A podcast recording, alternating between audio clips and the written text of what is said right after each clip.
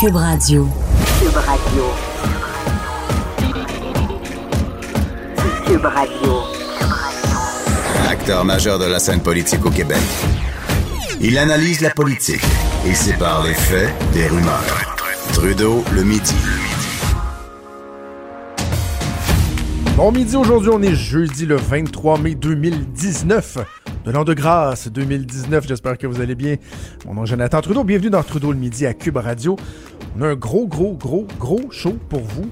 Euh, beaucoup de sujets, beaucoup d'invités. Ça va être euh, assurément passionnant. Si vous voulez nous écrire, réagir à ce qu'on dit, à ce qui se passe en studio, écrivez-nous studio à commercial cube.radio ou encore par messagerie texte le 187 Cube Radio 1877 827 2346. On commence ça sur les chapeaux de roue avec euh, ma collègue Geneviève Petersen. tu l'as bien dit, Jonathan. Bravo, tu vas avoir une étoile dans ton cahier. Parce que quand même, ton chum m'a donné un cours sur comment euh, dire ton nom. Exactement, parce qu'on est allé manger au restaurant ensemble. puis C'est le premier sujet qu'on a abordé. Comment prononcer mon nom de famille. Oui, Donc, c'est oui. Petersen, Norvège. C'est ça. Mais là, le truc, c'est de faire comme Peter Svoboda, Peter, et Sen comme un sou. Et là, tu viens de me perdre, mais d'accord. Non, mais c'est ça que ton chum m'a dit. Mais je le sais, mais là, lui, c'est un fan de hockey, pas moi. Puisque, mais là, tu réussis là. à prononcer mon nom, donc euh, j'ai gagné. J'ai gagné. OK. Hey, euh, je veux qu'on commence tout de suite parce qu'on a deux, trois trucs à aborder. Commençons par euh, une nouvelle qui est en, en développement, la Geneviève. C'est Lud- Ludivine Redding. Le Euh, petit scandale de la semaine. Oui, oui, c'est ça, le petit euh, scandale euh, du Star System. Euh, Ludivine Redding, bon, l'actrice de Fugueuse, qui est beaucoup impliquée dans, euh, dans, dans, dans la cause des euh, enfants, des adolescentes exploités sexuellement, qui, au festival Métro Métro, s'est ramassée sur le stage avec un rappeur controver- controversé, Enima, des photos, la petite bouteille de champagne, le petit bisou, ça joue et tout. Et là, elle s'est confondue en excuses, mais là, euh, il y a eu des conséquences à ça et c'est ce matin que c'est tombé. Ben oui, puis là, euh, on vient d'apprendre euh, quand même, Jonathan, ça fait pas longtemps que c'est tombé, que Ludivine Redding a démissionné euh, de l'organisme Enfants Retour euh, dont elle était porte-parole. Et j'ai lu un post qu'elle a fait sur Instagram à ce sujet-là. Ce qu'on comprend, c'est qu'on l'a enjoint de démissionner. on Elle a lui été a indiqué, démissionnée. elle a été démissionnée. Donc, euh, Enfant Retour qui va d'un communiqué assez laconique pour dire ah, euh, euh, Ludivine a préféré donner sa démission dans le contexte, mais ce que je comprends moi, c'est qu'on on lui a demandé euh, de se dissocier de l'organisme. Et là, euh, j'avais envie qu'on qu'on parle ensemble parce que euh, ce qui occupe les gens en ce moment, c'est se dire, elle le savait-tu ou elle le savait-tu pas? Parce que là, tu dis un rappeur controversé. Enima qui a fait face à des accusations quand même assez graves, Jonathan, des accusations de proxénétisme, OK? Et euh, on fait un petit, un petit détour vers la série Fugueuse. Pour ceux qui l'ont pas vu, je sais pas si ça existe, des gens qui n'ont pas écouté Fugueuse, mais ça raconte l'histoire de Fanny, une jeune fille de banlieue qui tombe dans les griffes d'un rappeur qui est en fait un proxénète, un proxénète pardon, et cette ce personnage-là euh, de Damien, euh, qui est incarné par Yes McCann, un vrai musicien des Dead Obey, serait inspiré d'Enima. Il y a Hey, ça, je savais pas ce bout-là. Ben, je l'ai vu la série, mais il serait inspiré de lui. Ah, ouais. Ben, c'est que ça circule beaucoup en ce moment sur les médias sociaux. Il y a des gens qui font des rapprochements. Il n'y a rien de tout ça qui est confirmé, mais quand même, euh, les gens euh, font un rapprochement et avec raison. Euh, évidemment, le rappeur Enima qui a été disculpé, hein, il a été acquitté, euh, donc il n'a pas été reconnu coupable de proxénétisme, mais tout de même, c'est quelque chose qui a défrayé la manchette abondamment. Est-ce que Ludivine Redding était au courant? pour moi, à mon sens, Jonathan, c'est pas, c'est même pas un problème. Même si elle ne le savait pas, Enima, c'est quand même un, un fier représentant de la culture street au Québec. Il représente le gangster rap. Ses paroles de chansons euh, parlent euh, d'exploitation sexuelle des femmes, parlent de pimpage. Et juste le fait de monter sur scène avec cette personne-là, quand on, incar- quand on a incarné le personnage de Fanny, quand on représente ce qu'on représente pour les jeunes filles au Québec et quand on est porte-parole d'un organisme pour enfants en retour, ça témoigne d'un manque de jugement certain. Certain. Parce qu'elle est allée euh, faire ce qu'elle dénonçait carrément. Elle est allée incarner ce qu'elle dénonce. On va, tu parlais de, de, de ces paroles. euh, J'ai demandé à Joanie de nous sortir un extrait euh, d'une Ouais. excellente chanson d'Enima qui s'intitule For de l'eau. Écoutez bien les paroles, vous allez voir, c'est très intéressant.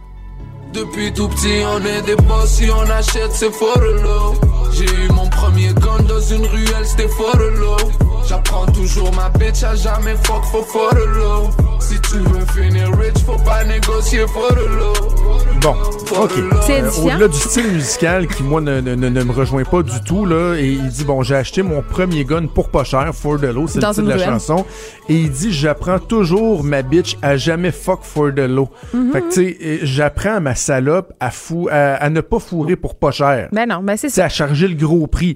Tu sais, je m'excuse, mais euh, ce type de parole-là, non seulement c'est inacceptable, mais qu'on me dise que, par exemple, Ludivine Redding pouvait être un peu naïve, était dans un spectacle et tout. Je sais pas Elle toi, était moi, pas dans un spectacle, Jonathan. Elle était backstage avec Ben oui, elle, Enima. elle était backstage Et parce qu'Olivier Olivier Primo a bien livré sa version des faits en disant on savait pas qu'elle était pour faire ça, d'aller Hey, le voir attends. avec une bouteille de champagne et Attends. tout. Mais tu sais, moi, mon point, là, c'est que, euh, disons qu'on.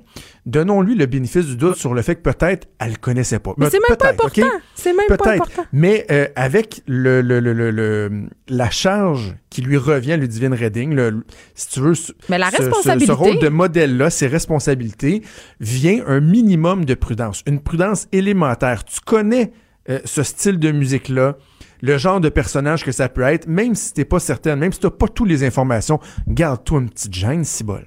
Puis, puis moi, j'avais envie de dire, euh, parce que c'est un sujet dont on a débattu ce matin aux effrontés avec Vanessa Destinée, euh, qui coanime avec moi, puis elle n'était pas d'accord que c'était une erreur de jugement, puis elle, elle a apporté un point que je trouvais intéressant.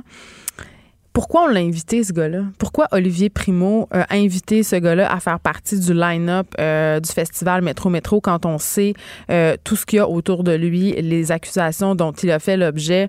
Euh, il y a tellement... La scène euh, hip-hop au Québec est tellement riche en ce moment. Il y aurait eu tellement d'autres alternatives. Donc, pourquoi inviter ce sinistre personnage? Tu sais? Ben, Geneviève, euh, OK, admettons que la question est pertinente. Elle doit être traitée en parallèle au débat sur Ben les oui. agissements de Ludivine Redding parce que je refuse, moi, d'excuser ou de la victimiser en disant Ouais, mais là, pourquoi Olivier Primo l'avait invité, ce gars-là? Regarde ce que ça a fait. Ludivine, elle s'est ramassée avec lui backstage. Non, non. euh, Non, moi, il y je a suis ce assez d'accord, débat-là, euh, je suis mais il y a l'autre débat qui avait pas d'affaire là pendant tout. Non, moi, je suis d'accord avec toi. C'est un. On peut dire, euh, elle est jeune, elle avait peut-être mal évalué les répercussions de son geste, mais justement, quand tu es porte-parole d'enfant retour, quand tu portes sur tes épaules un- une responsabilité aussi importante, quand tu as incarné un personnage aussi qui a été important euh, pour le Québec, qui a amené quand même à une grande prise de conscience, tu te dois justement euh, d'adopter une grande prudence. Et euh, écoute, elle va, elle va avoir pris, appris ça à la dure, notre chère Ludivine, que j'aime beaucoup par ailleurs. Mais pour moi, c'est sûr que c'est un non. là. On est d'accord là-dessus. Là. Est-ce que c'est dû- trop? Est-ce que c'est trop de lui faire perdre son rôle de, de, de porte-parole d'enfant retour? ou Non, tu moi, je pense que c'est justifié. Je pense que c'est justifié. Puis je, je dis pas que Ludivine devra être maintenue sur le banc des punitions et être persona non grata pendant de longs mois. Mais je pense qu'en ce moment, ça serait très malaisant qu'elle demeure la porte-parole d'un organisme qui vient en aide aux enfants qui sont victimes d'exploitation sexuelle, entre autres, là, parce qu'enfant retour, ils ne font pas que ça. là. Euh, mais voilà. Donc, euh, non, mais je- pas jusqu'à dire, par exemple, que ça la disqualifie à, à reprendre son rôle de, de, de Fanny dans la suite de Fugueuse, parce que je pense que ça a été évoqué. Là. Ah, pas du tout. Hey, non, euh, là, là, on capote. Là, pour vrai, ça, faut là, on pas. trop loin. Là, on charrie. Il faut pas non plus euh, taper sur le clou. Là. Je pense qu'elle a appris sa leçon. Puis écoute, là, depuis, euh, depuis hier, puis tu me fais penser, ce qui est malaisant aussi, Jonathan, puis j'allais l'oublier, je voulais absolument te le mentionner, c'est qu'il y avait une petite game sur Instagram entre Enima et Ludivine. Enima qui l'interpellait régulièrement pour l'inviter à jouer dans son clip. Il lui demandait combien Ah elle oui? chargerait, alors qu'on sait que dans Fugueuse, tout est construit autour de justement de la production Ben d'un oui. clip par Damien. Donc, tu sais, quand on se parle, tout est dans tout, c'est une mise en Damien. J'ai de la misère à concevoir qu'elle n'était pas au courant que cette game-là se jouait puisqu'elle y participait sur les médias sociaux. Mais regarde, hein? euh, en conclusion, le faisons attention à, à pas tomber dans le double standard, dans le sens qu'un politicien qui se fait photographier avec Ah non, des ça personnes peu fréquentables, Ben non. on va les, les clouer au pilori, alors que là, vu que c'est une artiste, qu'elle est jeune, certains vont dire « Ah, ouais. Donc, je pense que toi parce et qu'elle moi, est jeune et blonde qu'elle est niaiseuse puis qu'elle sait pas ce qu'elle fait. ça. Là. Mais tu sais, je pense que toi et moi, on trouve le bon équilibre, c'est-à-dire de ne pas hésiter à dénoncer ce qu'elle a fait, à, à- à lui adresser certains reproches, sans dire que sa vie est finie puis qu'elle doit plus jamais euh, euh, jouer ou euh, tourner dans un film ou un- une série télé. OK, euh, regarde, restons dans le Star System rapidement parce que je t'ai entendu parler ce matin euh, euh, de la nouvelle Céline Dion que Oui. toi, t'as- t'as bien gros trippé, je pense, sur le, le Carpool Karaoke. J'ai entendu un, un extrait que t'as fait. Euh, toi, la nouvelle Céline, oui, t'a- t'a- t'aimes ça? Mais moi, moi, je l'adore. Et là, et là, ce qui est drôle, Jonathan, c'est que les gens, tu viens de le dire, parlent de la nouvelle Céline. Mais Ouais. Céline, là, elle a toujours été excentrique. Écoute, est-ce que tu as oublié son mariage égyptien? Mais non, c'est vrai. Ah! vrai. Elle a toujours eu des crimes. Elle habitait à Jupiter Island avec euh, René Angelil, une espèce de domaine dans le sud de la Floride où il y avait des piscines, des glissades d'eau. Euh, quand elle vient magasiner à Québec, euh, il y a un célèbre y a un gros magasin de jouets à Québec là, dans le bas de la ville, elle le fait fermer. Elle est comme connue pour ses excentricités. Fait que je suis quand même toujours un peu flabbergastée quand les gens euh, s'ennuient de l'ancienne Céline, celle plus lisse. OK, mais je, je vais. ben, arrivons au moins au point qui me, qui me chicote. Je regardais le, le, le Carpool Karaoke qui Oui. est ultra divertissant. Ce qui me gosse, et c'est pas la première fois que je remarque ça chez Céline Dion, c'est que des fois, je trouve que c'est un peu fake. Ben oui, là, c'est ça. Son, sais, elle- c'est un peu too much. Puis moi, à un moment donné, dans la vidéo, elle, me tapait un peu ses nerfs. Je mais en même trop- temps, on est en train de critiquer la personnalité d'une personnalité. Tu sais, Céline, elle peut être comme elle veut. Tu sais, elle peut faker, elle peut. Puis tu sais, le Carpool Karaoke, là, euh, allez voir ça. Là, c'est une initiative de Jimmy Kimmel. Euh, c'est, c'est américain évidemment. Euh, allez voir aussi la prestation d'Adèle. C'est des artistes qui s'assoient dans la voiture puis qui se soumettent à un questionnaire. Et c'est très très drôle. Mais dans le cas de Céline, J'adore ça. ça- moi, sa présence la plus malaisante, moi, c'est quand je trouve qu'elle a l'air intoxiquée. Tu sais, parce que pendant, la, pendant la semaine de la mode de Paris, il y a une vidéo qui a circulé. Elle a fait un, une apparition dans, dans- sur la chaîne YouTube d'une célèbre YouTuber euh, parisienne. Et là, euh, je trouvais que c'était plus malaisant encore. Euh, des fois, je trouve que. Mais en même temps, ça doit être difficile, Jonathan, de vivre tout le temps sous l'œil des caméras comme ça. Parce qu'avant, il n'y avait rien qui dépassait hein, chez Céline. Je sais pas si tu te rappelles de cette célèbre entrevue. Elle est la seule, par ailleurs, qu'elle a accordée à Tout le monde en parle. Et là, j'ai le goût de te faire. C'était plate. C'était plate. Céline était plate. Moi, je l'aime, Céline, quand elle dit take a kayak. Take a kayak! Do something! J'espère. euh, Tu sais, Mais, j'ai l'impression qu'on c'est- on Moi, je me l'empêchait. demande, en fait, c'est que des fois, je me demande euh, qui est la vraie Céline? Mais est toi, tout tu pourrais me dire, euh, t'es- tu sais, c'est ça, moi, je suis pas toujours euh, super gros dynamique, des fois, j'ai des dents, mais quand tu compares, mettons, ça, cette performance-là, à, à Carpool Karaoke ou des trucs similaires, à des entrevues qu'elle a données, par exemple, euh, je pense que c'est une longue entrevue qu'elle avait donnée à TVA avec Julie Snyder. Mais elle était très éclatée. Elle elle- arrêtait pas de niaiser dans cette entrevue-là. ben, moi, l'entrevue que j'ai en tête, là, c'est une entrevue où elle ah oui. parle Ouais. comme ça Ben, elle était Très- très. Ouais. philosophe, un peu weird. Puis là, Mais avait y moi, je trouvais qu'elle avait l'air niaiseuse. extrêmes, là. Non, moi, je trouvais que Céline, cette Céline formatée-là, je trouvais qu'elle avait l'air d'une niaiseuse. Tandis que là, cette Céline-là, je l'aime. Elle fait des gaffes, elle, elle se commet. Euh, elle- oui, elle cabotine, oui, elle en met un peu trop, mais je pense qu'en en ce moment, on est en train d'assister un peu à. Tu sais, elle l'a dit, là. euh, je- je- à 50 ans, j'ai l'impression de renaître. Je pense qu'elle se permet, parce qu'elle a atteint un certain statut, d'être qui elle est. Elle n'a plus rien à prouver, Céline. Hein? Elle n'a plus rien à nous prouver. Oh. Puis évidemment, euh, là, tout le monde, tout le monde le dit, mais personne n'en parle. Je pense que René Angélil, quand même, exerçait un contrôle assez serré de son image. Et là, elle a peut-être envie d'aller ailleurs. Puis est-ce qu'on peut euh, la condamner pour ça? Non. Moi, je pense qu'il faut embrasser cette nouvelle Céline. En tout cas, elle est fort divertissante, à vous. Elle est plus divertissante que la. Céline soporifique. oui, oui, une fois qu'on a dit ça, je la, je la trouve euh, très divertissante. Hey, en deux minutes, il nous reste vraiment pas beaucoup de temps, mais je veux t'entendre sur euh, le droit de correction. Euh, Ça semble vouloir euh, revenir dans le débat public. Est-ce que les lorsqu'on parle d'éducatrices euh, en centre de petite enfance, d'enseignants, est-ce que de nos jours, d'utiliser une force raisonnable pour, par exemple, contrôler un élève ou même se protéger d'un élève, est-ce que c'est acceptable ou on devrait plier à ces espèces d'exigences-là qui disent que, euh, au, stand, au niveau standard, qui disent que non, jamais d'aucune façon tu ne dois toucher un enfant si tu es un enseignant ou une enseignante ou une éducatrice. Ben, moi, je pense que, comme dans toute bonne chose, le gros, euh, le gros bon sens, pardon, devrait prévaloir. Euh, c'est sûr qu'un enfant qui te saute dessus, parce que, écoute, là, on en parle souvent tous les deux, là, les professeurs sont débordés, il manque de ressources, il y a des élèves à problème dans les classes qui devraient pas être là, qui n'ont pas l'accompagnement nécessaire. Donc, c'est bien certain que ces élèves-là, parfois, explosent, Est-ce qu'il faut les contenir? Oui. Est-ce que parfois, il faut utiliser la force physique? La réponse, c'est oui. C'est oui. De là à revenir, par contre, aux anciennes méthodes où on donnait des taloches avec des règles Mais en non, bois. mais non. Euh, non. Mais, euh, tu sais, c'est comme, euh, on, on est dans une espèce de, de psychose populaire en ce moment euh, sur le toucher. Là. Les enseignants qui ont peur d'encourager les enfants, leur touchant l'épaule, par exemple, parce qu'ils ont peur de se faire accuser euh, d'attouchement sexuel. C'est un peu la même chose pour la violence, là, surtout dans la foulée des événements de la petite fille de Granby. Je pense que tout le monde est un peu sur le gun. Euh, Mais je pense que, pour vrai, là, le gros bon sens devrait prévaloir. Et les enseignants, ils savent, ils savent ce qu'ils font. Ils savent ce qu'ils font. Puis il y, a- il y a quelques pommes pourrites, là, mais j'aurais tendance à penser que- qu'elles sont peu nombreuses. Tout est dans l'équilibre. Quand Trudeau parle de politique, même les enfants comprennent. Jusqu'à 13h, vous écoutez Trudeau le midi. Cube Radio. C'est pas un secret, j'en ai parlé déjà à plusieurs reprises à quel point je tripe solide sur le balado Narcos PQ euh, avec Félix et Brigitte ici à Cube Radio. Je trouve ça fascinant, absolument intéressant. Et là, on va encore plus loin avec un reportage spécial d'une heure qui est disponible maintenant sur Club Illico, du même nom que le balado, Narcos PQ. Euh, une incursion euh, franchement intéressante, fascinante, inquiétante aussi dans le milieu criminel ici, à Montréal, au Québec, mais également sur place là-bas au Mexique. On va en parler immédiatement avec le journaliste Félix Séguin et également la réalisatrice vidéaste Ninon Penaud qui sont en studio euh, à Montréal. Bon midi Félix et Ninon. Bonjour. Bonjour.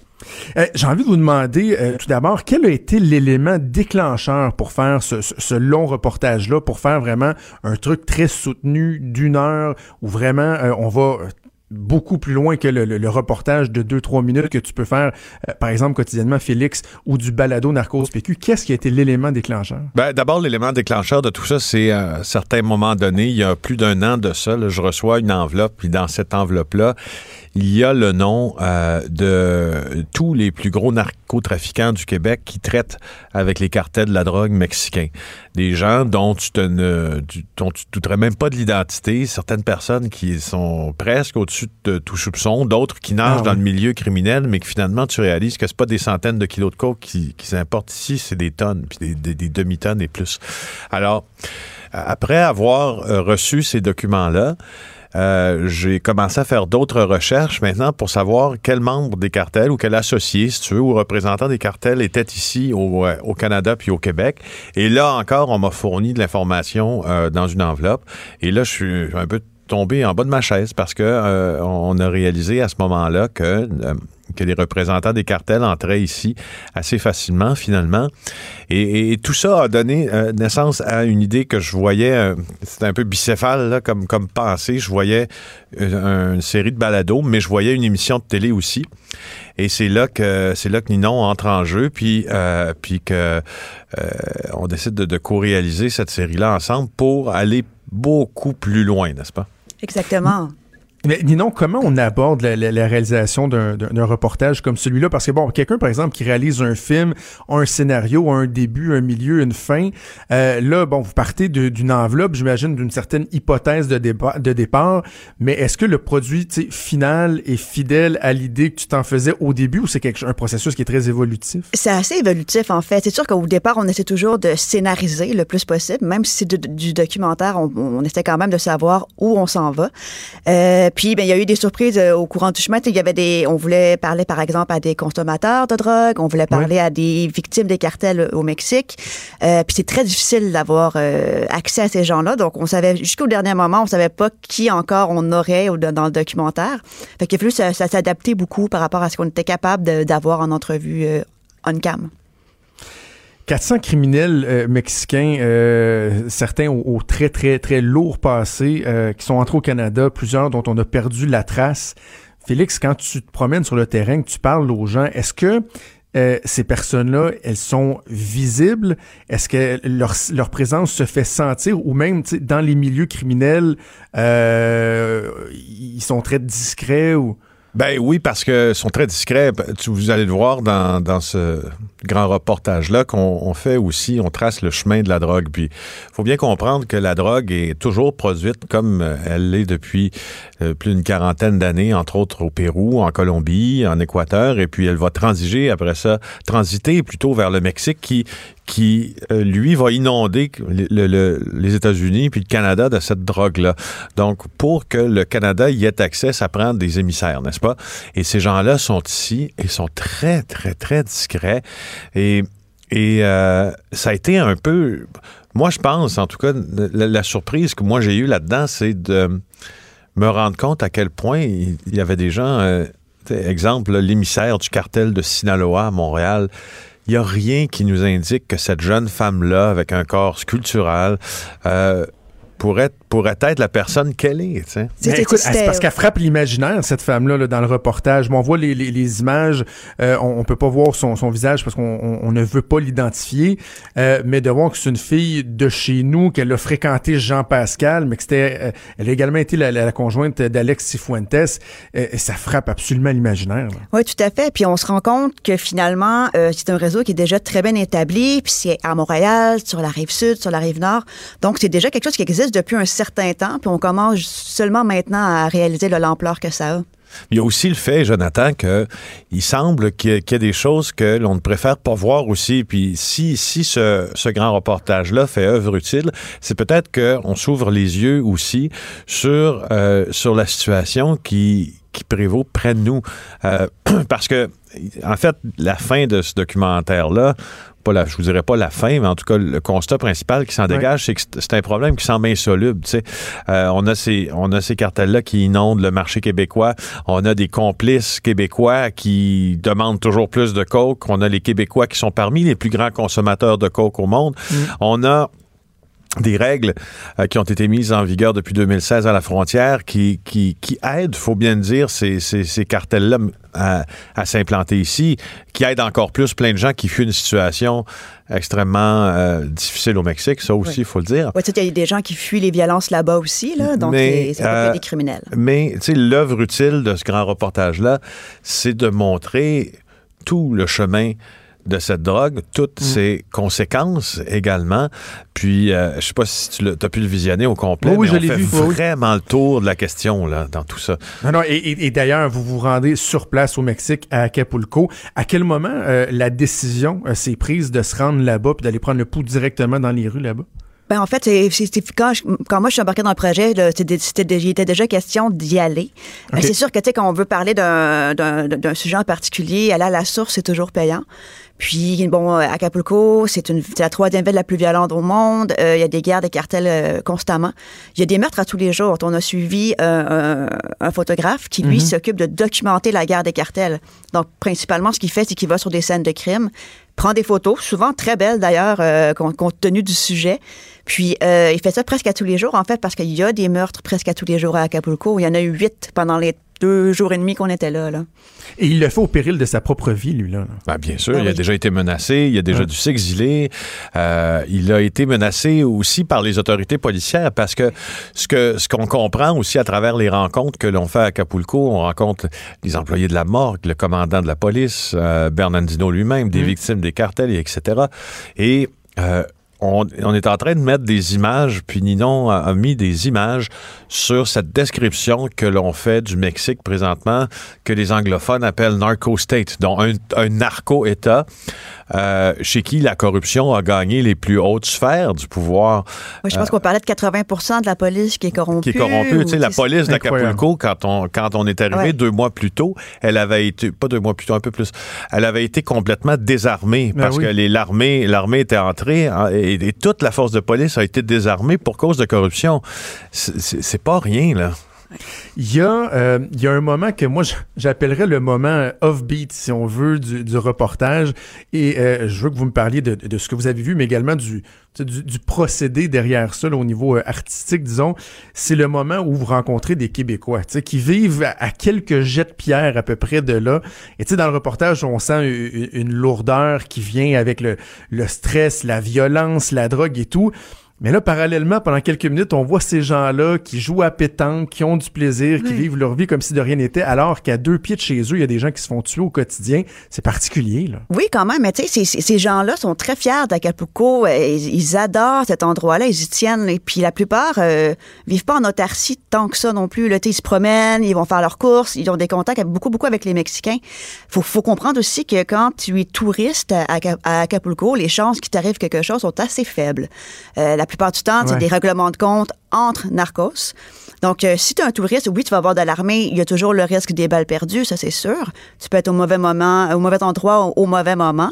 Mais de façon générale, ces gens-là, eux, euh, vivent, vivent une expérience complètement différente là, de, de- des- des résidents de Et, d'Acapulco. et ça, là-dessus, euh, Jonathan, moi et Ninon, on a eu un, on a eu un débat. C'est sûr que quand on, quand on, on, on, on finalise un reportage comme ça, il y a des, des- des divergences d'opinion parfois qui sont saines pour, pour la finalité de l'affaire. et, euh, et, et sur le passage que tu décris, euh, tu te rappelles, euh, puis vous allez le voir là, sur Club Illico, à un certain moment donné, je montre une photo à euh, une femme là, qui est dans son VR. Ouais. Puis sur cette photo-là, il y a une personne qui est morte, là, quelques jets de pierre, comme tu le disais, de chez elle. Puis là, elle dit, ah, on aime mieux pas le voir.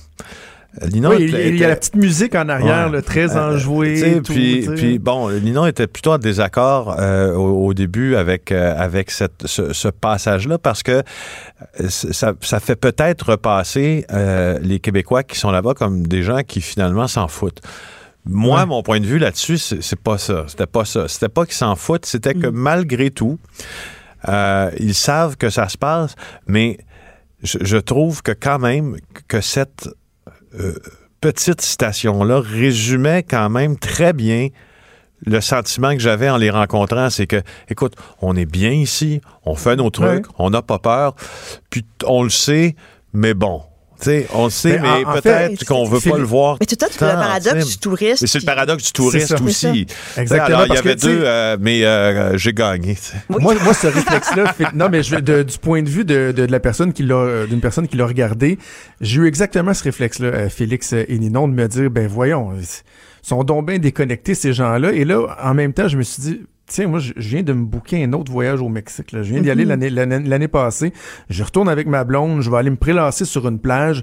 Et euh, euh, pourtant, je sais qu'il se passe ça dans les rues lorsqu'on va dans, dans la vraie ville, dans le vrai monde. Puis les gens y vont quand même. C'est une réalité, c'est un fait qui est observable. Oui, tout à fait. Puis, tu sais, en même temps, sans vouloir faire le white savior, je pense que ces gens-là, les gens au Mexique ont besoin qu'on qu'on aille dépenser de l'argent là-bas. C'est une des Ouais. seules industries qui va encore bien. Si on si on n'y va plus, puis si tout le monde arrête d'y aller, euh, ça fait encore moins d'emplois, plus de pauvreté, puis la pauvreté, ça crée la criminalité puis la violence. Tu sais, mais si tu as le choix aussi, de, de- effectivement, tu as le choix de le traiter comme ça, puis, tu sais, je veux dire, effectivement, c'est loin d'être faux. C'est toutes les destinations touristiques les plus populaires au monde.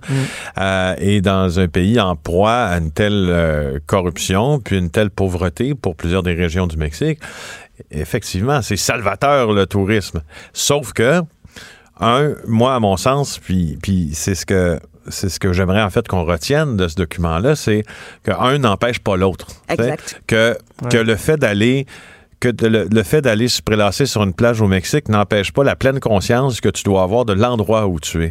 Et, euh, et, euh, et finalement, des dommages incroyables qui sont faits par la désorganisation de cet État-là, laissé aux mains des narcotrafiquants sur toute la planète. Parce que les cartels mexicains sont les plus forts du monde. Donc, c'est un peu ça qui est sous-jacent, euh, en tout cas dans mon cas. Ben, tu sais, moi, j'ai aimé le fait que, bon, on, on- on- va sur place, on, on s'informe, on, on en apprend sur ces cartels-là, mais en même temps, vous illustrez les impacts concrets que ça a chez nous, là, avec des junkies dans le coin d'un stationnement qui, eux, bénéficient ultimement de, cette drogue-là qui est capable de passer. Donc, le, tu disais euh, au début, Félix, le chemin, il est bien fait pour qu'on comprenne de là-bas, la fascination des fois qu'on a pour ce qui se passe là-bas, ben, de là-bas à ici, il y a un chemin et les impacts, on les voit. là. Tu je pense pas que ce document-là fait l'apologie de la narcoculture parce que, effectivement, euh, les cartels mexicains, c'est, au goût du jour, n'est-ce pas? Depuis euh, déjà là, plusieurs années, en fait. Ouais. C'était au goût du jour il y a quelques années quand la série Narcos a commencé sur Netflix. Euh, et, euh, et c'est vrai qu'il y a une forme de fascination de- du public euh, pour ce genre d'histoire-là, mais, mais euh, c'était, je pense que c'était aller, aller voir ça avec des yeux de journaliste, pas euh, ébahi parce que ce qu'ils voient là-bas, mais, mais plutôt conscient de ce qui se passe là-bas, puis de ramener quelque chose qui est, euh, ramener quelque chose qui ne fait pas leur, euh, leur apologie, mais qui est juste un vrai, un vrai instantané, là. Un portrait de la situation. là. Ouais. Eh, En terminant, Ninon, euh, un mot sur, euh, j'appelle ça l'enrobage, là, mais parce que bon, il y a- il y, a le propos qui est tellement pertinent, mais j'ai adoré, moi, les dessins, les espèces de caricatures Ah oui. qui sont faites tout au long pour Wow, ouais. euh, illustrer le propos. C'est c'est vraiment génial. Ouais, tout à fait. Ça, c'est Philippe Bello qui, qui a réalisé tout ça. Il est incroyable. Ça vient, ça vient rajouter tellement là, à Oui. la trame narrative. Parce qu'autrement, c'est des choses qu'on pouvait pas illustrer. Donc, euh, vraiment, le shout-out à Philippe. Puis pour ceux qui veulent, tu sais, pour ceux qui veulent, euh, qui veulent le voir, là, euh, je sais pas si tu as remarqué, Jonathan, euh, le dessin de Pablo Escobar dans ça. Je veux Oui, dire, oui. Il, il est, il est quasi identique à la photo de Pablo incroyable. Escobar. Il Ouais, a- Je pensais qu'il avait connu une pareil. photo, moi. Philippe Bellan, euh, Bellan, Philippe Bello a un talent de dessinateur puis de concepteur aussi. Puis il a mis ça au service de ce grand reportage-là. Et, et, euh, on est vraiment content. On est chanceux oui, de l'avoir. Absolument. Eh ben, j'invite vraiment les gens à aller le, le visionner. C'est disponible depuis aujourd'hui, Narcos PQ, sur euh, Club Illico. Félix Ninon, bravo. Tout un travail. Puis euh, c'était fort intéressant. C'est gentil, ça. Merci. Merci beaucoup. Trudeau le midi. Joignez-vous à la discussion. Appelez ou textez 187 Cube Radio. 1877 827 2346. Luc La Liberté, notre chroniqueur politique de politique américaine, est en studio avec moi. Bon midi, Luc. Oui, bon midi, Jonathan. Euh, commençons par le, le crunchy, là. L'affaire Stormy Daniels qui a tellement fait parler, qui a fait couler tellement d'encre et qui lui a fait vendre beaucoup de, de vidéos et d'abonnements, on se le cachera pas. Et ses charmes. Euh, et voilà, avait mis en scène euh, l'avocat Michael Avenatti, qui à un certain moment est devenu pratiquement plus populaire que Stormy Ouais. Daniels. Mais là, lui, plus ça va, plus son portrait est, est comme ombragé, il y a des poursuites. Et là, on a appris hier qu'il y a même euh, Stormy Daniels qui le poursuit. Moi, je pense qu'il a intérêt à déménager au centre du pays parce qu'il est poursuivi à Los Angeles et il est poursuivi à New York dans des dossiers qui sont similaires. C'est-à-dire que, puis on peut apprécier le personnage ou pas. C'est un personnage public qui effectivement était omniprésent. Mais il est cocky, là. Ah, sais, à fait. fan, C'était- hein. Un gars qui paraît bien. C'est un gars qui avait un train de vie assez extraordinaire. Il s'exprime bien, très spectaculaire euh, dans, dans tous les aspects finalement de, de, de ce qu'il a fait. Euh, mais il semble que dans ses pratiques professionnelles et personnelles, ben, il y a des zones d'ombre également. Donc, du côté de Los Angeles, il est poursuivi pour des faillites frauduleuses, euh, détournement de fonds. Euh, il est également euh, poursuivi pour fraude bancaire. euh, fraude fiscale. Et du côté de la côte est américaine, et c'est là où Stormy Daniels revient dans l'actualité, il était déjà poursuivi parce qu'il a tenté de faire chanter les grands patrons de Nike, Nike, ben oui. euh, dont il défendait un, un client. Et maintenant, on dit, ben, il y a 300 000 dollars qui avaient été versés par une maison d'édition à Stormy Daniels pour un bouquin qui était à paraître. Et euh, il est intervenu, Michael Avenatti, pour que le 300 000 dollars lui soit versé directement à lui. Il a pris cet argent-là et en a profité pour payer des gens envers qui il était endetté. Hein? Donc, il semble qu'il n'y ait pas de... Écoute, pour te donner une idée, là, si je me souviens bien, puis je pense que le journal, euh, le journal le rapportait ce matin, le Journal de Québec, je pense que s'il était reconnu coupable pour tout ce dont Ouais. il est accusé, c'est 355 ans ou quelque chose du genre euh, en prison qu'il euh, qu'il attend. Parce qu'on parle de, de, de crimes passibles de peine de prison. C'est pas juste des trucs financiers qui vont donner non. l'argent Ah, puis il, à peut, l'autre. il peut se retrouver. Il y a effectivement, il y aura des sanctions financières, mais il y aurait également une possibilité qu'il se retrouve derrière les barreaux. Ça signifie pas qu'il avait tort, surtout quand il a attaqué Donald Trump, même si jusqu'à maintenant, ben, on peine à voir débouché toutes ces histoires-là. Stormy Daniels, bien entendu, elle a été déboutée en cours, mais effectivement, elle a eu de, de- de généreuses contributions financières pour, ben, pour mousser sa propre personne. Donc, elle, elle a eu des tournées, elle était attendue un peu partout, euh, mais tout ça n'a pas débouché sur rien de majeur contre Donald Trump. Et euh, Michael Avenatti, souviens-toi, là, à son zénith, à son sommet, M. Avenatti disait, je me présente comme candidat oui, en ben, c'est 2020 et je vais combattre le feu par le feu. Finalement, je serai le Donald Trump démocrate. C'est-à-dire que c'est pas vrai, comme le proposait Michelle Obama, qu'on va tendre l'autre joue. Ou encore que, ben, si, hein, when they go low, we go high. Ouais, C'est-à-dire ouais. qu'on va pas se rouler dans la, la boue avec eux. Michael Avenatti avait dit non, à chaque claque, moi, je vais réagir. À chaque coup, on va frapper plus fort. Euh, il était très, très spectaculaire. S'était mis beaucoup de gens à dos, mais en même temps, j'imagine que pour les chaînes de télévision, CNN l'a fait intervenir je ne sais trop combien de fois. On savait qu'on avait le droit, un peu comme quand on invite Donald Trump, on aurait le droit à tout un spectacle. Euh, ben, pour l'instant, le spectacle, il, il tourne à la défaveur de Michael Avenatti. Les dernières fois qu'on a entendu son nom dans les journaux, c'était pour des arrestations. Il a été libéré, je pense que c'est à New York, en échange de 300 000 dollars. Donc, c'est, euh, ça va pas très bien dans sa vie, ni personnelle. Il a même été, c'est vrai, tiens, tant qu'à en ajouter, Ben oui, ben tant oui. qu'à en mettre dans le dossier. C'est notre chronique potin du, de cette semaine. Euh, Rappelle-toi qu'il avait également été poursuivi par son ex-petit ami qui l'accusait d'avoir levé la main sur lui. Donc, euh, il semble qu'il a été même brutal dans ses relations interpersonnelles. Donc, tout ça pour dire... OK, donc il sera pas, il sera pas le 25e candidat démocrate. là. Je pense que Joe Biden peut dormir euh, tranquillement. Je pense que c'est pas de là que va va venir la menace. Je ne pense pas. OK, parlant de menace, bon, il y a toujours cette Oui. menace de destitution Oui. euh, qui, euh, qui plane au-dessus de la tête de Donald Trump, bien que ça me semble tellement une utopie, mais il y a des démocrates qui, eux, cette utopie-là ne semblent pas la reconnaître, poussent veulent aller de l'avant, mais ils se frottent à Nancy Pelosi qui, elle, euh, la représentante démocrate dit non, faut pas aller là. C'est qu'il y a, euh, il y a deux questions de fond liées à ça. Nancy Pelosi, comme tu le disais, ce qu'elle voit, elle, c'est, on peut bien l'accuser, Donald Trump, c'est perdu d'avance, et si on l'accuse, ben, nous, effectivement, à la Chambre des représentants, on peut l'accuser, mais ce sont les sénateurs qui vont le juger. Et ce serait très étonnant, à peu près impossible, qu'il y ait suffisamment de républicains qui votent contre Donald Trump pour qu'on arrive à la majorité des deux tiers des sénateurs, majorité nécessaire pour le destituer. Donc, elle dit, ben, c'est, couru d'avance, c'est joué d'avance, on n'arrivera pas à le destituer. Et Mme Pelosi, je pense en mémoire, la dernière fois où on a recouru à une procédure de destitution, c'était contre Bill Clinton. Et les républicains avaient laissé euh, durer le plaisir, fait durer le plaisir à la Chambre des représentants. On avait sali ou tenté de salir Bill Clinton autant qu'on le pouvait. Et ça s'était réglé très vite au Sénat parce qu'il n'y avait pas suffisamment de démocrates qui avaient euh, tourné leur veste contre, bien sûr, leur président. Alors, cette fois-ci, ce qu'on craint, c'est de c'est ce qui est arrivé aux républicains à l'époque, qui semblaient s'acharner sur Clinton. La population n'avait pas suivi, l'économie allait bien, il y a pas mal de points de, de, de comparaison. Ah oui. Et grosso modo, ben, les républicains étaient sortis affaiblis de la procédure de destitution et ça avait fait passer Bill Clinton pour une victime. Tout ça pour dire, Nancy Pelosi, c'est ce qu'elle a en avant d'elle, euh, mais on n'est pas d'accord à la Chambre des représentants nécessairement avec elle. Puis la grogne se fait sentir parce que M. Trump et je pense qu'on l'avait déjà expliqué comme ça tous les deux, je pense qu'il cherche une procédure de destitution.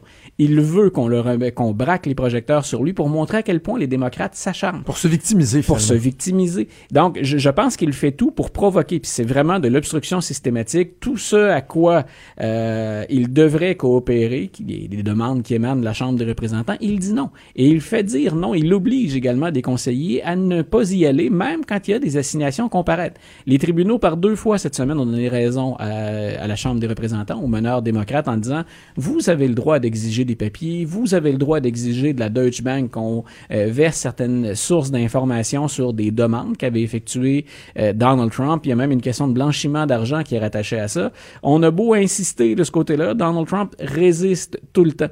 Mais c'est là où les démocrates disent, ceux qui s'opposent à Nancy Pelosi, Madame Pelosi, si on veut aller au fond de l'histoire, si on veut obtenir les dossiers, dans une procédure de destitution, il ne fait aucun doute devant aucun tribunal ou tribunal qu'on a le pouvoir d'enquêter et d'exiger les preuves que nous recherchons. Alors, ce qu'on pense, il y a personne qui, qui croit à la Chambre des représentants qu'on va destituer Donald Trump. Ceux qui sont pour la destitution se disent, dans une procédure de destitution, là, c'est très clair que la Chambre a des pouvoirs quasi illimités pour demander les preuves qu'on souhaite obtenir. Donc, c'est une autre stratégie. Madame Pelosi, pour l'instant, je pense, encore le gros bout du bâton parce qu'elle dit, ben, regardez, les tribunaux sont en notre faveur.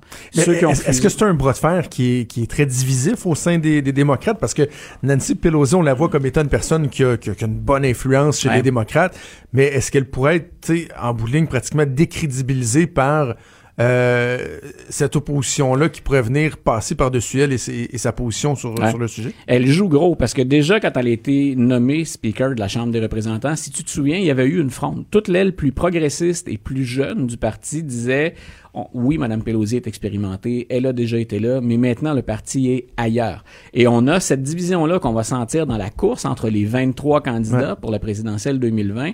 Euh, cette division-là, on la sent dans le dossier de la destitution. Il y a beaucoup de gens, et c'est fondé en passant. Les- Donald Trump, moi, depuis qu'il a été élu, je dis, on est en terrain pour une procédure de destitution, ne serait-ce qu'en raison des conflits d'intérêts. Donc, il continue. Là, cette année, il a engrangé, quoi, 400 millions de dollars là, avec les, par l'intermédiaire de ses compagnies. Un président qui fait autant d'argent en décidant de la politique étrangère, mais en investissant lui-même à l'étranger, il y a des questions tout à fait légitimes à se poser, sans compter, bien sûr, tout le reste. Et tout le reste, c'est entre autres ce qui était contenu dans le rapport Mueller sur l'entrave à la justice. Donc, Mme Pelosi, elle joue gros. Elle pensait avoir fait les compromis nécessaires pour que les progressistes l'appuient. Ces progressistes-là, ils sont euh, de retour hein, à la charge, ils mènent la fronde et ils souhaitent carrément entamer la procédure de destitution. Alors, on verra. Moi, j'ai pensé qu'on avait écarté ça il y a deux Ben ou oui. trois semaines déjà, mais il semble qu'il y ait un, un regain d'énergie de la part des pro-destitution, appelons ça comme ça. Il y a les opposants politiques de Donald Trump qui lui mènent la vie dure. Ouais. Mais il y a parfois aussi ses euh, anciens frères d'armes, ses anciens comparses qui peuvent lui mener la, la, la vie dure.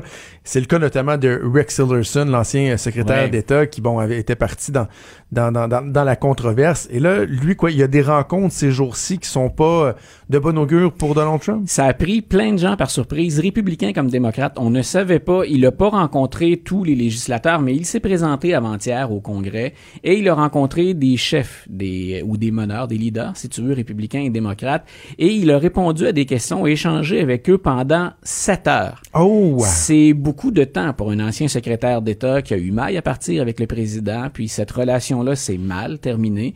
Et M. Tillerson, on n'a pas l'ensemble des propos, bien sûr, des questions, des réponses qui ont été échangées, mais on sait que c'est pas flatteur pour Donald Trump. Grosso modo, il a dit c'est beaucoup d'improvisation, euh, c'est pas une administration qui est sérieuse. Et de l'autre côté, il a dit rappelez-vous quand Vladimir Poutine a rencontré Donald Trump en 2017, euh, ben Vladimir Poutine carrément en anglais il a dit outplayed, hein, il a déjoué Donald Trump et il est beaucoup mieux préparé que ne l'est le président américain.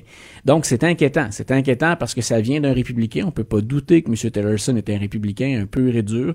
Il a accepté de jouer le jeu de Donald Trump. Il a accepté même, je pense, de perdre ou de jouer une partie Mm. de sa réputation en l'appuyant, mais il y a un retour d'ascenseur à ça. Et si tu te souviens, tous ceux ou presque qui étaient des joueurs importants et qui ont quitté la Maison Blanche n'ont pas eu des propos ou Ben non. positifs pour l'administration. Au contraire, ce qu'on dit, c'est il est impulsif, il improvise, ça manque de sérieux et de préparation.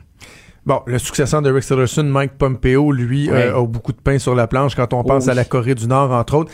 Mais là, il y a le dossier de l'Iran qui euh, occupe de plus en plus euh, l'attention. Et Donald Trump, qui fidèle à son habitude, lui a dit, si ça fonctionne pas, on va les écraser, on va les exterminer.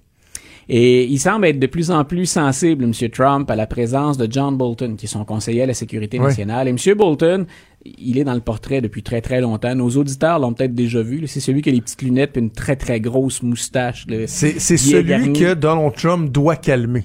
Oui, voilà. T'sais, tout le monde s'affaire à calmer Donald Trump, mais Donald Voilà. Trump reconnaît que c'est des fois c'est lui qui doit calmer ses ardeurs. Tout à là. fait. Écoute, je rigole parce que qui s'attend à ce que Donald Trump dise non, non, Ben c'est- oui. moi qui le freine. Oh, on est, on a changé de game ou de parti. On mène ça autrement si Donald Trump doit intervenir pour calmer ses ardeurs.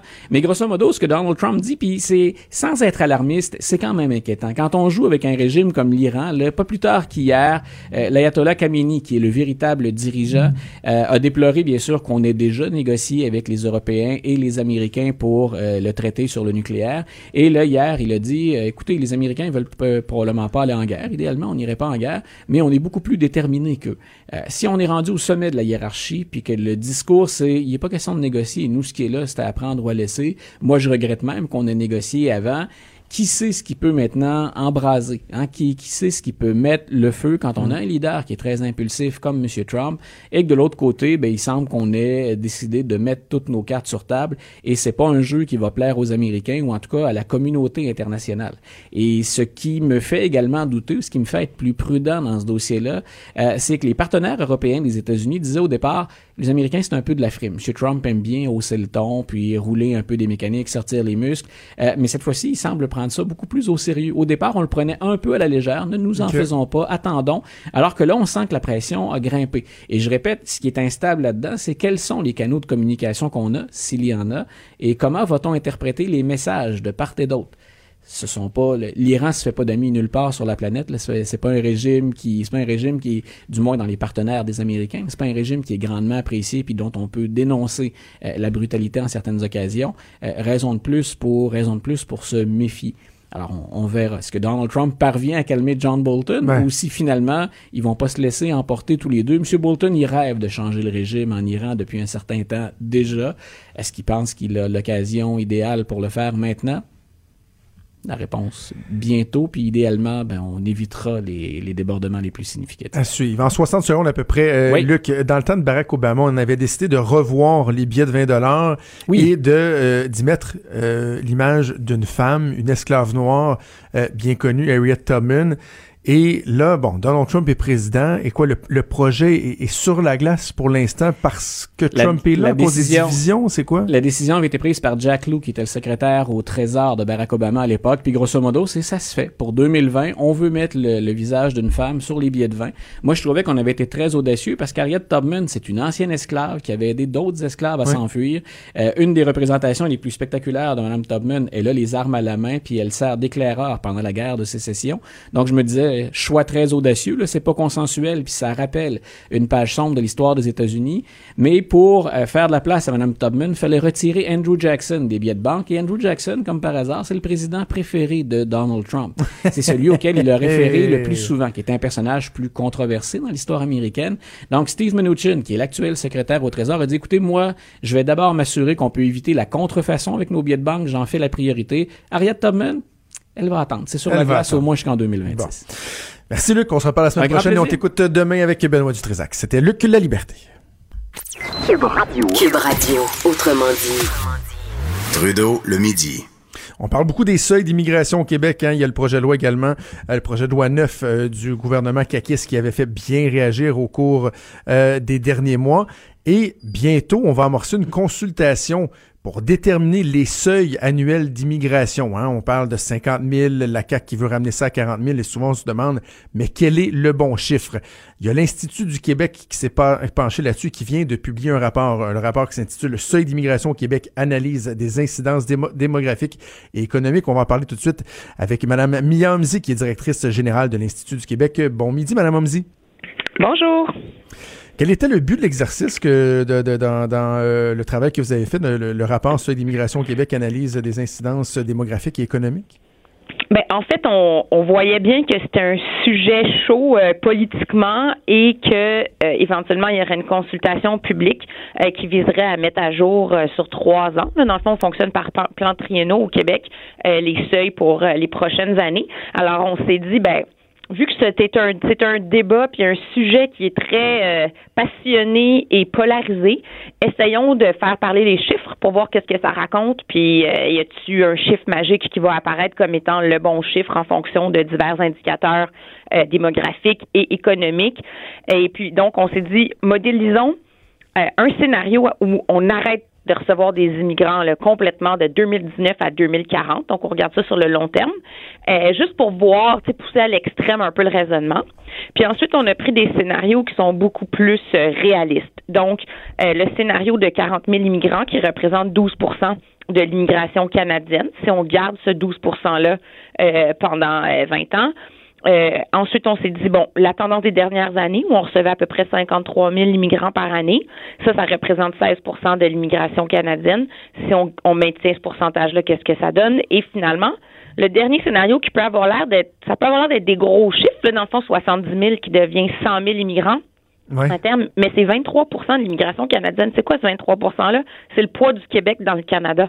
Puis initialement, quand le Québec a négocié l'accord Québec-Canada euh, sur l'immigration pour avoir plus de pouvoir en immigration, l'objectif, c'était de maintenir son poids démographique. Donc, c'est un scénario qui respecte tout à fait l'esprit euh, du Québec, de, de- de- de ce que le Québec a toujours voulu faire avec l'immigration, c'est maintenir son poids démographique, économique et politique dans le Canada. Donc, on a Et modélisé ça. C'est fort intéressant parce que vous le dites, le chiffre de 102 000 immigrants euh, qui équivaudrait au, au 23% c'est-à-dire notre poids démographique, pour certains, ça semble effectivement immense parce que là, on est à 50 000 déjà. Certains disent, ah, c'est trop, faudrait descendre à 40 000.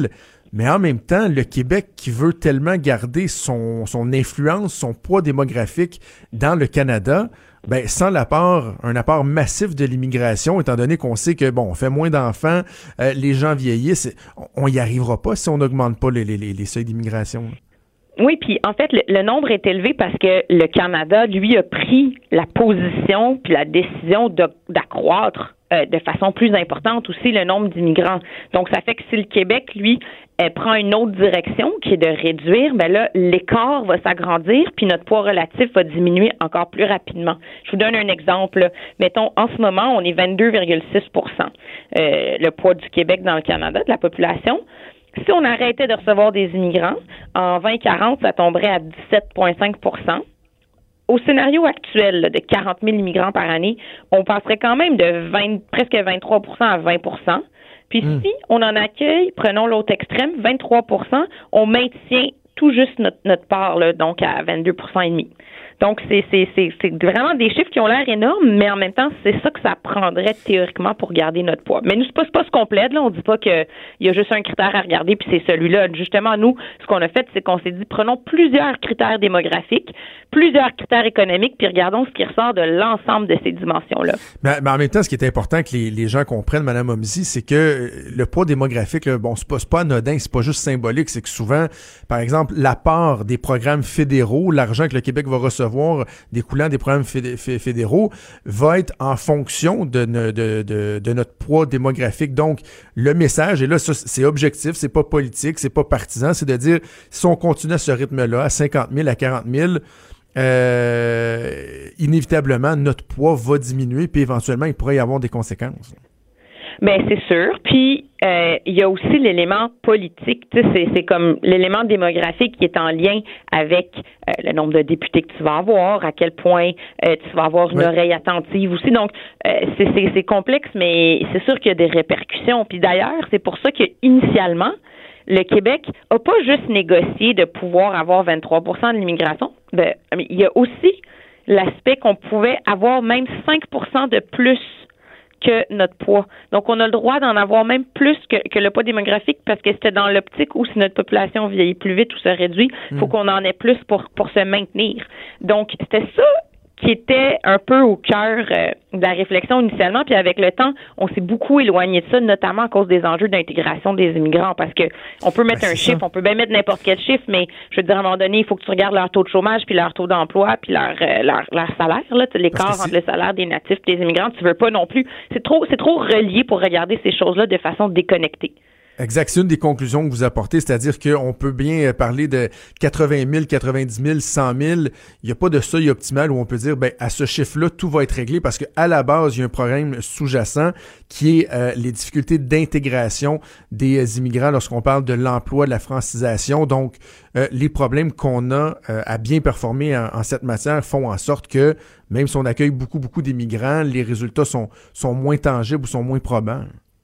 Ben c'est ça. En fait, ce qui ressort des données, là, quand on regarde tout, peu importe ce qu'on modélise comme scénario, plus qu'il y a d'immigrants, plus que l'impact du vieillissement de la population au Québec, là, qu'on commence à sentir, là, tout le monde parle de pénurie, tout ça, puis on en a encore pour 10 ans. Bon, ben cet impact négatif-là sur notre économie, il est atténué. Plus que tu as d'immigrants, plus que tu vas avoir de travailleurs par retraité, moins le poids de tes personnes de 65 ans et plus va être élevé par rapport à l'ensemble de ta population. Euh, plus que la croissance du PIB aussi euh, va être importante, comme nous on, a vu dans le scénario où on, avait si on a 23% de l'immigration canadienne, ben l'immigration permettrait de, de, de, serait responsable de 50% de l'augmentation de notre PIB. C'est majeur. Mais ce qu'on voit aussi, c'est que d'autres variables euh, qui tiennent plus compte de l'intégration, comme euh, la croissance du PIB par habitant, fait qu'un peu plus la richesse euh, collective, puis la, capacité des, immigrants, dans le fond, de générer assez de, payer assez de taxes puis d'impôts pour assumer les dépenses en santé, ben sur ça, c'est moins concluant l'analyse. Oui, allez-y, complétez. OK, parfait. Alors, c'est ça. Donc, on peut pas juste dire ça n'en prend plus. Il faut dire qu'il faut arrimer le niveau, le seuil, avec notre capacité de les intégrer. Et bien le faire. Miamzi, directrice générale de l'Institut du Québec, qui nous parlait de l'étude sur l'immigration, sur les seuils d'immigration. Merci de nous avoir parlé ce midi. Merci à vous.